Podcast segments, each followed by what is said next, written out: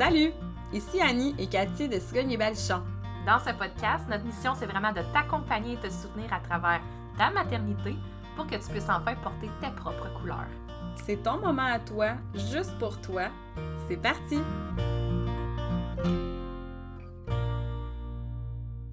Bon matin, Cathy. Ça va? Mais oui, ça va bien! Oui! Ah, J'avais hâte de parler de ce sujet-là un matin pour vrai. C'est un gros sujet quand même. Je trouve que c'est euh, à ne pas négliger dans la société d'aujourd'hui. Ouais, ouais, ouais. La césarienne. Ouais. En fait, le taux de césarienne euh, présentement, ben, plutôt au Québec, Canada, mais on va aussi parler un petit peu de ce qui se passe à l'étranger, notamment au Brésil. Euh, on a vu un documentaire, toi puis moi. En fait, j'ai vu un documentaire Ouais. sur Netflix qui s'appelle The Birth Reborn.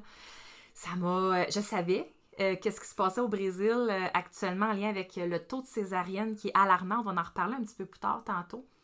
Mais quand je l'ai vu en documentaire avec des témoignages de femmes qui ont vécu des choses, des violences que j'appellerais, je me suis dit, crime, il faut parler de ça. Évidemment, c'est pas ce qu'on vit au Québec ici. Par contre, il reste que le taux de césarienne actuellement est au-delà de ce que l'OMS recommande. Ouais.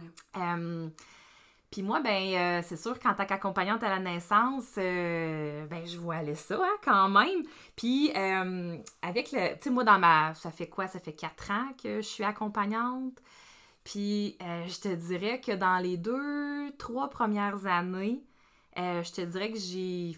Je compte sur, le, sur les doigts d'une main le nombre de césariennes qui sont arrivées en cours de travail durant ma, présence auprès des familles dans leur accouchement. Euh, durant la pandémie, il y a un certain temps où j'ai pas pu être présente dans les salles d'accouchement. Puis là, je me suis mis à voir mes clientes aller en césarienne. Puis même qu'à un moment donné, euh, j'ai eu comme trois césariennes d'affilée. Hey, je capotais. L'impact hein, que ça, ça a pu avoir sur le Ben- corps, sur la femme. Ouais, tu sais, c'est sûr qu'on peut pas tout pré- pré- euh, prévenir les césariennes, évidemment. Mais j'ai quand même une partie de moi qui se disait, et si j'avais été là, est-ce que les choses auraient été euh, différentes? Quand on sait justement que euh, le recours à une accompagnante à la naissance va diminuer là, les risques de césarienne au niveau des statistiques. Fait que c'est sûr que ça me faisait, euh, que ça me faisait un petit quelque chose. Puis c'est pas encore démontré là, au niveau des statistiques que la pandémie a eu, a eu un impact là, sur la hausse des taux de césarienne. On va le savoir dans une couple d'années. Fait que c'est pas tout de suite qu'on va, qu'on va savoir ça. Mais il reste que de ce qu'on voit à travers le monde, dans les, euh, dans les autres pays, ce qu'on voit en lien avec les accouchements, c'est que quand il y a une, guerre, une pandémie, euh, une, une situation de crise, euh, ben, les taux d'intervention durant les accouchements vont augmenter drastiquement. Donc, on peut laisser présager qu'il va avoir, qu'il va quand même avoir une hausse au niveau des césariennes, puis au niveau des, des déclenchements. Ce qu'on a vu beaucoup, c'est des déclenchements aussi. Euh, on se- on s'en parlait entre, entre, entre accompagnantes, puis clairement, on voyait que euh, on, avait- on, on trouvait qu'il y avait un, euh, un nombre plus élevé de, de, de, de mamans qui se faisaient Il y avait dé- pas mal de causes à effet, là. Ah oui, oui, vraiment. Vraiment. On a vu là, que ça avait quand même euh, euh, un impact là-dessus. Puis, euh, c'est ça. Fait, puis, on le sait que le stress à l'accouchement, donc situation de crise, situation de pandémie, situation de, de guerre hein, actuellement qu'on- qu'il y a dans un autre pays actuellement, euh, quand il y a une situation de crise, on, est, on vit du stress. Mm. Et le stress, ben, c'est l'ennemi numéro un de l'accouchement. Donc, quand il y a du stress, la femme, c'est très difficile pour elle de libérer ses hormones finalement qui vont permettre l'accouchement. Donc, c'est toute une escalade euh, propice d'intervention. Euh, Puis l'autre chose aussi, c'est que je suis tombée euh, récemment, quand même, euh, v'là peut-être deux mois, sur un, document, donc des études qui sont sorties. Donc ça, c'est l'Observatoire des tout-petits.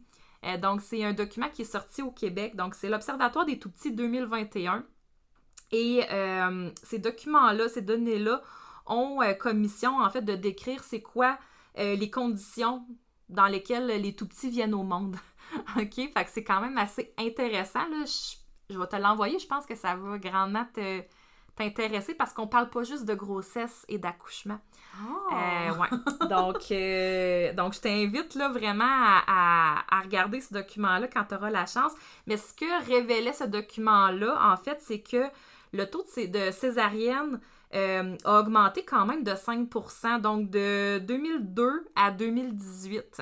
OK. Quand même presque de 5 là. Donc, on est parti là, en 2002 de 20,9% et en 2018, on est tombé à 25,5% de taux mais- de césarienne. Cathy, ça, là... OK, je veux juste, là, comprendre la statistique, là, puis juste me la mettre en image, là. Il y a 25% des femmes, 25 25 femmes sur 100, Une femme sur quatre. une femme sur quatre qui vont vivre la césarienne. Ouais. Ouais. Tabarouette. Puis là, on, on sait qu'à partir du moment où est-ce que tu as une césarienne, la vague est beaucoup plus difficile par la suite parce que c'est ce que le personnel médical nomme. Ouais, ben en fait, de plus en plus, les médecins vont recommander la VAC là, quand les conditions. euh, euh, mais ah, mais c'est quand même relativement nouveau là, que les médecins oui. sont de plus en plus en faveur de la VAC. Mais il y a 5 ans, il y a 10 ans, on n'était pas là du tout. Et là, on voit quand même que le taux de césarienne a augmenté quand même de 5% ce qui est énorme. Donc, qu'est-ce qu'est-ce qui se passe à ce niveau-là? Euh, c'est ce qu'on va parler un petit peu aussi euh, aujourd'hui. Puis, euh, je pense que c'est important aussi de mentionner que l'OMS recommande un taux de césarienne qui est entre 10 à 15 Ouais.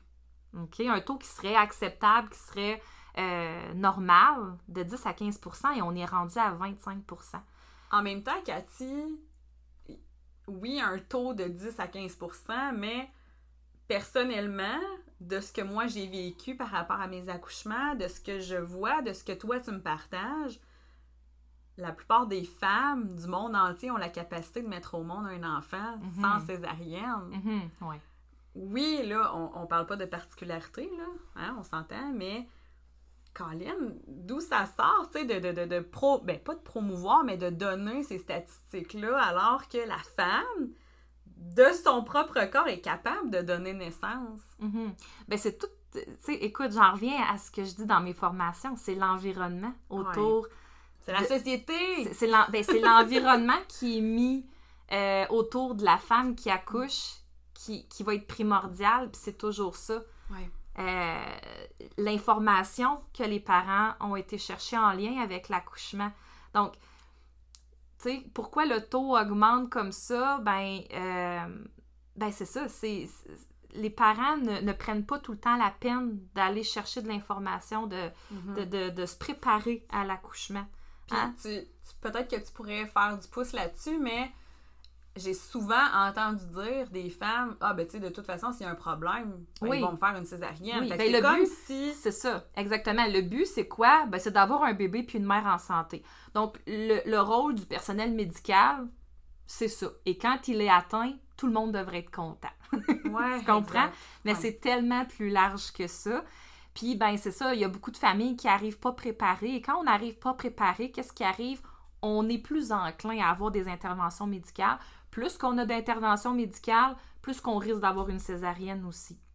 Hmm. Donc, euh, c'est toute une espèce de spirale qui, qui, qui, a- tu sais, qui arrive en, en ligne de compte finalement.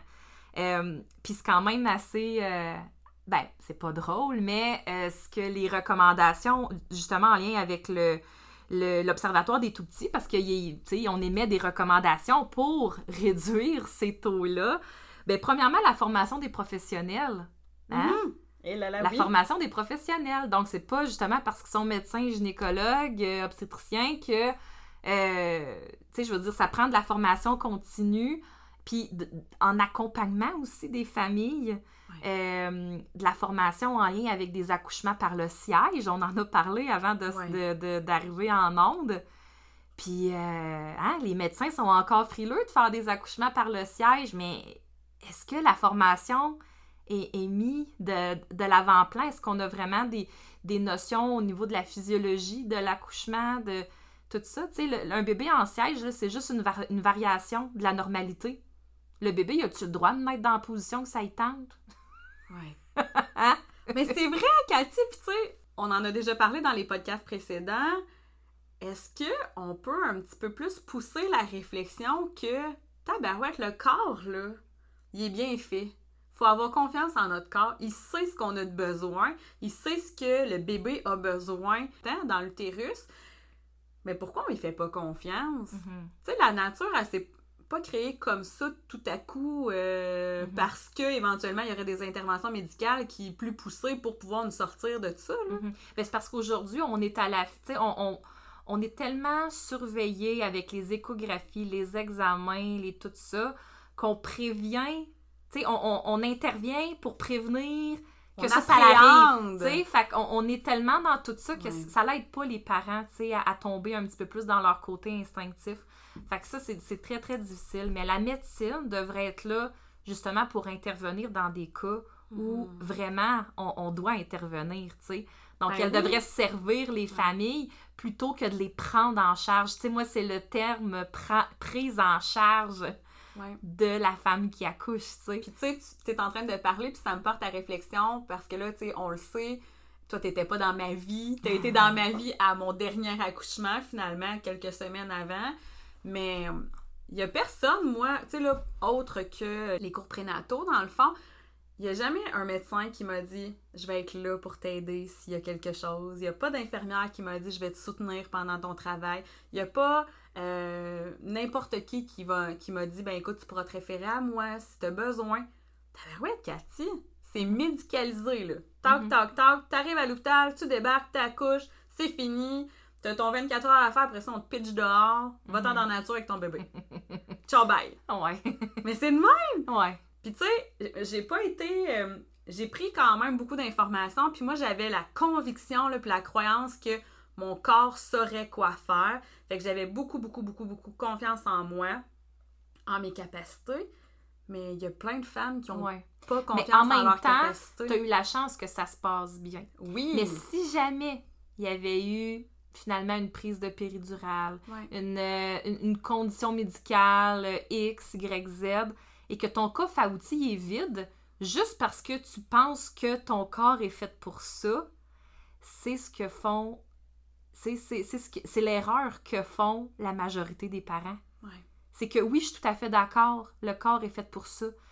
Mais on est dans un contexte où on accouche médicalement. Ouais. C'est c'est ce que c'est ce qu'on oublie. Fait que si ton coffre à outils est vide, qu'est-ce que tu vas faire si finalement ton travail est beaucoup, beaucoup plus long que prévu? Que finalement tu prends une péridurale, t'avais pas prévu la prendre, mais tu la prends, ben là, t'as plus zéro euh, truc, là. Et moi, Dieu sait qu'il y a beaucoup de choses à faire malgré une péridurale, Ouais. ce que j'enseigne aux parents. Fait que, tu sais, ça, ça part de loin quand même, là, tout ça. Fait que malgré le fait qu'on peut avoir confiance, puis que oui, le corps est fait pour ça, dans un contexte actuel, médical, c'est très dur d'y arriver si on n'a pas d'outils. Ouais. Fait que, Puis toi, t'es l'outil. ben... Vous avez besoin d'une Cathy dans votre vie, gang. Ben oui! C'est important. C'est ça, fait que j'en reviens à, à ce qui est proposé justement pour réduire les taux de césarienne. Donc, on parlait de la formation des professionnels. Et l'autre point, je tiens à vous le nommer textuellement parce que pour moi, je milite pour ça. Puis c'est ça, ça devrait pouvoir, les services qu'on offre en fait de- devraient pouvoir être accessibles à tout le monde. Ben oui. Euh, donc, en fait, c'est l'INES hein, qui, propose, euh, qui propose ça. Donc, un accompagnement individuel de la mère pendant le travail et l'accouchement. Un travail individuel de la mère pendant le travail et l'accouchement, je le répète, là. Donc, est-ce que une infirmière est en mesure d'offrir ça? Pas du tout. Est-ce qu'un- in and out. Est-ce qu'un médecin est en mesure d'offrir ça? Ben, souvent, le médecin, il arrive à la fin Ben oui. pour attraper le Mhm. bébé. D'accord. Donc, qui peut offrir cet accompagnement individuel-là aux parents? Les Cathy de ce monde? Ben, tu sais, c'est- une accompagnante à la naissance, une doula. Euh, euh, tu sais, je veux dire, bon, c'est sûr qu'il y en a qui vont, qui vont inviter leur meilleur ami, leur Mhm. mère, mais est-ce que cette personne-là est formée pour accompagner? ouais, c'est un autre game. OK, ça, c'est aussi, un autre chose. Ça, ce sera un autre sujet du jour. Parce si que l'ami, l'ami qui va être avec toi, s'il y a un problème qui se présente, elle va être aussi dans l'émotivité. Mhm, puis elle n'aura pas nécessairement le Encore plus détachement. ta mère. Ouais, c'est ça. La, la maman n'aura pas le recul nécessaire. Exactement. Donc, ce qu'on dit, c'est que l'accompagnement individuel euh, constitue un levier pour réduire efficacement les interventions obstétricales dans leur ensemble, ce qui contribue aussi à une meilleure réussite de l'allaitement. Ah, c'est bon ça. Hein? Donc, ça, c'est l'INES. C'est les recommandations de l'INES pour réduire le taux de césarienne. Et évidemment, ça va de soi réduire le taux d'intervention aussi dans les accouchements. Fait que c'est ce qui se passe un petit peu, tu sais, par ici. Maintenant, le fameux documentaire Oh là là. The Birth Reborn. Cathy, tu m'en parles, j'ai encore des frissons. Ben oui, moi aussi, je dis le nom, puis ça me... les poils m'irrissent sur les bras. Vous irez écouter ça pour de vrai. euh, Ouais. euh, mais attachez votre tuque, là. C'est, cru. Ben, moi, peu, moi je, je- ce que j'ai dit justement en stories là, sur Instagram, c'est si vous êtes enceinte, attendez. Oui. OK? Et attendez aussi quelques mois après votre accouchement si vous venez d'accoucher. Parce que euh, il y a des, quand même des scènes où la, la femme est, est vulnérable. Il y a quand même des témoignages qui sont très touchants. Ouais. Fait que je vous recommande pas d'aller écouter ça là, si vous êtes enceinte euh, sur le point d'accoucher ou si vous venez d'accoucher, là, attendez quand même. Euh, mais c'est ça, j'étais au courant de ce qui se passait au Brésil. D'ailleurs, on a déjà eu une, euh, une cliente chez Cigogne et Baluchon qui arrivait du Brésil et qui voulait euh, faire un AVAC, mais après deux césariennes. Ah. Donc, elle, elle avait vécu ce fléau-là au Brésil. Euh, puis, euh, fait que ça m'avait mis aussi au parfum là, de ce qui. J'étais allée faire un petit peu des recherches suite à ça aussi. Fait que j'étais au courant de ce qui se passait au Brésil, mais c'est ça, à la suite du documentaire, là, j'étais comme vraiment outrée. Euh, Dans ce documentaire-là, il y a des professionnels qui parlent aussi, hein, fait que c'est assez intéressant de, de voir là, le- leur vision des choses aussi.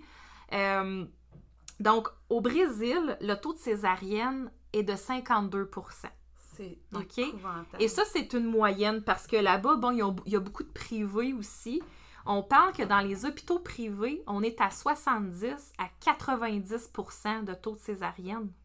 Écoute, Non, non, c'est. Hey, 90% de taux de césarienne. Et c'est un cercle vicieux, hein, parce que tu l'as dit tantôt, un coup, ils ont eu une césarienne. Penses-tu que ces médecins-là leur disent Hey, tu pourrais faire un AVAC? Ben non, c'est une deuxième césarienne. Fait qu'on est dans une espèce de, de grosse spirale là-bas. Puis tu sais, moi, ce qui m'a un peu outré, là, parce que c'est le mot qu'on va utiliser, là, Mhm. c'est le fait que la femme, même si elle croit en ses capacités, puis si elle a le désir de faire un accouchement euh, vaginal, naturel, ben c'est que la plupart des médecins qui sont là-bas, dans, ben, de ce qu'on voit dans le documentaire, ne leur donnent pas euh, l'opportunité de le faire. Mhm. Non, c'est Puis ça. moi, c'est un peu qu'est-ce qui m'a euh, hérissé les poils, qui, qui m'a fait grincer des dents, c'est que euh, j'habite mon corps.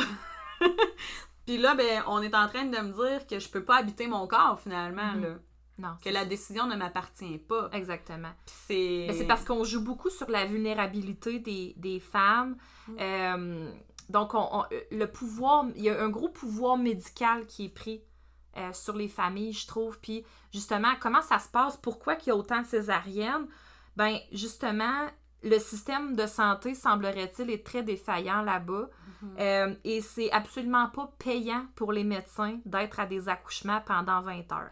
C'est beaucoup plus payant pour eux de faire de la consultation en bureau, de faire une césarienne qui est planifiée, qui est prévue, parce que justement là-bas, c'est très défaillant au niveau des horaires, au niveau de la rémunération, je crois, des, des médecins. Donc, on est entré dans ce cercle, dans cette spirale-là. Et comment ça se passe? Ben, c'est tout simplement lors d'un contrôle, lors d'une échographie, que le médecin va trouver des anomalies. OK? Des anomalies qui ne, qui ne devraient pas être euh, une raison de césarienne, mais qui vont jouer sur le côté émotif des familles. Puis dire, ben, tu voudrais sûrement pas qu'il arrive quelque chose à ton bébé à la naissance. Hein? Donc, genre, ton bébé, il y a un taux de cordon autour du cou. Il va falloir, ça serait plus sécuritaire une césarienne. Mm. Les femmes ont beau remettre en question cette raison-là, mais euh, quand un médecin te dit ça, euh, qu'est-ce que tu fais? Tu l'écoutes? Ouais. Tu l'écoutes? quel est le pourcentage, Cathy, dans la réalité de bébés qui naissent avec un taux Ah, du cordon? Ben oui, il y en a, écoute. Tous, quasiment! Ben, il y en a. Écoute, ben, tu sais, j'ai pas la statistique réelle, là. je sais que je pourrais la, j'aurais pu la trouver, mais moi, je vous dirais que j'ai au moins, euh, je dirais pas 50%, là, mais presque 50% des naissances que je vois qui ont un circulaire. Fait que, tu sais, euh, ça arrive fréquemment, c'est pas nécessairement... C'est ce qu'un un médecin dit aussi dans le documentaire, c'est que l'enfant ne peut pas se pendre avec son cordon Non. ombilical, que c'est Exactement. impossible, que ce n'est même pas une avenue à, à explorer. C'est- Ouais. ce qu'on, peut voir des fois en courant de travail par expérience, c'est des fois justement un bébé qui avait un tour de cordon autour du cou, mais avec un cordon très très court. Ouais. Donc Hmm. là, c'est sûr que qu'est-ce qu'on voit des fois durant des naissances, justement, c'est euh, c'est au niveau du rythme cardiaque du bébé. Donc ça va créer des décélérations parce qu'il y a une compression du cordon qui se fait en même temps. Mais c'est pas le bébé qui est en train de suffoquer. Le bébé respire par le cordon. OK? Donc, c'est pas ça le problème. C'est que des fois, étant donné que le cordon il est court, à chaque fois qu'il va y avoir une contraction, ça va comprimer Ça va un peu le cordon, puis ça va créer une décélération. Donc, oui, des fois, on va en césarienne à cause de ça. Mais est-ce qu'on va faire euh, une vingtaine de césariennes juste au cas où que? Ben non. Tu sais, je veux dire, on, on, Il y a on des particularités quand même, là. Exactement, exactement. Donc, des fois, c'est ça. Il va avoir, euh, ah, par exemple, le médecin va dire Ah, mais toi, c'est sûr que ton bébé passe pas, t'es ben trop petite. On serait mieux de faire une césarienne. Fait que c'est toutes des raisons comme ça.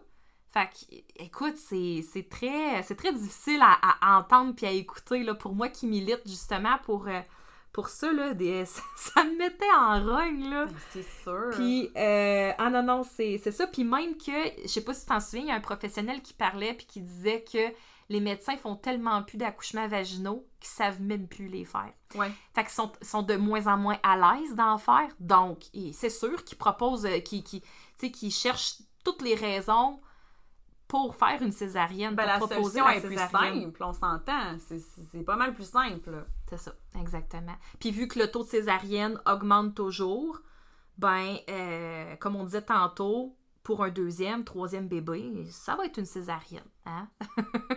Oh là là. Fait que c'est, ça que, qu'on voulait mettre un peu à, à la lumière du jour. Tu sais, moi, je trouve que c'est important d'en parler euh, pour justement vous démontrer que c'est important d'aller chercher l'information avant d'accoucher. Euh, pas que le fléau au Brésil est ici au Québec, mais il y a quand même une hausse des césariennes au Québec. Je pense que ça vaut la peine de s'y attarder. Donc, meilleure préparation prénatale des parents. Euh, meilleure formation aussi continue au niveau des du personnel de soins qui accompagne les familles. Euh, meilleur accompagnement, meilleure accessibilité aux services d'accompagnement à la naissance d'une accompagnante ou d'une doula. Il y a un, euh, un État américain, justement, euh, l'État de New York, qui a fait un projet pilote d'inclure, en fait, les accompagnantes, à la- en fait, de- de- d'avoir un programme euh, gouvernemental. Donc, les, familles qui faisaient appel à une doula avaient un remboursement au niveau de... Non. Ben oui. Hein? Ben les, là! les frais d'accompagnement à la naissance est- sont remboursés euh, par l'État. Donc ça, on, on espère qu'éventuellement, Ben, euh, on va s'ouvrir les yeux. Mais pour ça, il faudrait que les professionnels de la santé comprennent mieux notre rôle. Puis qu'on ait une meilleure... Moi, j'ai aucun problème en salle d'accouchement. Les médecins me connaissent, le- les infirmières me connaissent. Je suis super bien accueillie. Mais c'est pas le cas pour toutes les accompagnantes. Non, Parce qu'on n'a pas toutes non plus la même façon, je pense, de travailler en équipe avec le personnel de soins. Puis moi, c'est super important de travailler en équipe. Je veux pas qu'il y ait aucune animosité. Pourquoi? Ben, je veux pas interférer avec le processus de la naissance. Ouais. Parce que si je libère du stress, si je libère une, euh, des tensions, ça se ressent dans les hormones de la femme. C'est quand même fou. Chaque personne qui gravite autour de la femme qui accouche a un impact sur l'accouchement finalement. Et ça, c'est ce qu'on, c'est, c'est le pourquoi de la discussion qu'on avait au début, Annie. L'environnement, les personnes qui accompagnent, c'est excessivement important. Fait que j'espère qu'éventuellement, on pourra avoir un programme de remboursement pour que toutes les familles puissent se payer ces services-là. Toutes les familles qui le veulent puissent euh, y avoir euh, accès. Puis euh, aussi, ben, j'y reviens, l'accouchement par le siège, il y a quand même 3-5% des césariennes qui sont des a- à cause des accouchements par, euh, par le siège. C'est quand même beaucoup. Ouais. Fait que euh, il y aurait moyen de réduire ça par une meilleure formation auprès des intervenants. Puis c'est ça. Mais quand on apprend en tant qu'obstétricien gynécologue, on apprend beaucoup le hands-on qu'on appelle. On touche beaucoup au bébé, on touche, on touche, on met nos doigts dans le vagin, on touche. Hein? faut aller voir, faut C'est observer. tellement faut- agréable. et ça, ben, c'est un gros frein, justement, à l'accouchement. Et à l'inverse, l'accouchement par le siège, il ne faut toucher à rien. à rien parce que la tête naît en dernier. OK? Fait faudrait pas justement que le bébé fasse euh, des Un mouvements, sursaut, etc. Et c'est ça qui est, qui est difficile pour les, les médecins parce qu'il faut pas toucher. Mais on a quand même, tu sais, puis on a la chance aujourd'hui d'en connaître autant à ce sujet-là, mais en même temps, il y a tellement encore beaucoup de travail Ah à oui! faire. Puis, tu sais, je veux dire, je suis pas euh, non plus. euh, tu sais, je- je- j'en- je- j'en connais tout ça, mais il y a tellement plus qu'on qu'on pourrait aller rechercher pour encore plus donner de Mais ils l'information. quoi, les femmes, dans les années 20, Calvin? Puis que, tu sais, pour vrai. Mais là, on va dire, on va dire, oui, mais il mourrait, Annie. Ah, mais non, mais là, un instant. Mais là, ça, c'est un autre, un autre sujet. Tu sais, les femmes dans ces années-là ne mourraient pas à cause, ne mourraient pas en travail à cause de l'accouchement. OK? Le taux de, de, de, de décès était plus élevé. Pourquoi? Parce que c'était insalubre la façon que les médecins travaillaient, puis on qu'on travaillait pas dans des conditions optimales. Donc, les femmes mouraient de quoi? Ils mouraient d'infection. Tu sais, hey, dans, dans le temps, là, ils passaient d'un cadavre, pas de gants, à faire un toucher vaginal à une femme qui accouchait. Là. Ça te donne-tu une idée? C'est vrai! C'est J'aimerais que vous là! voyez ma face en ce moment. Bon, je sais qu'on a débordé un peu du sujet, mais tu sais, je, je- je pourrais tellement parler de ça Ben, Cathy, on a un podcast pour le faire. On va le pendant faire. tout le temps. Ben, j'espère juste que ça l'intéresse les auditeurs qu'on parle autant d'accouchement, mais, mais tu sais, moi, c'est ma passion, c'est mon dada. Évidemment, on, on- on va parler de, de plein d'autres sujets qui entourent un petit peu plus la petite enfance, mais je pense qu'on tient à travers le podcast à, à couvrir Ouais. cette large clientèle-là. Puis on sait que ceux qui ont des enfants, même un petit peu plus vieux, qui aiment nos sujets, euh, qui sont plutôt traités par Annie, ben peut-être que vous allez avoir d'autres bébés. Oui. puis si vous nous découvrez durant votre grossesse, puis que c'est votre premier bébé, ben tant mieux, on va être là pour euh, vous suivre euh, encore plus longtemps. Voilà, c'était le, c'était le sujet sur les césariennes, fait que j'espère que ça vous a intéressé. Puis voilà, fait que euh, on se retrouve pour un nouveau un nouvel épisode euh, la semaine prochaine. Merci énormément, Cathy, de ton bon savoir. Ah, ok, bonne journée. Bye. Bye. J'espère que tu as apprécié cet épisode et que tu t'es senti un peu plus accompagnée dans ton quotidien. C'était Annie Normandin, intervenante familiale, et Cathy Dubé, éducatrice périnatale et accompagnante à la naissance. Si tu as envie de rejoindre notre belle communauté Cigogne et Balchon, rejoins-nous dans notre groupe Facebook VIP Cigogne et Balchon. Les détails sont dans la description du podcast. À la prochaine!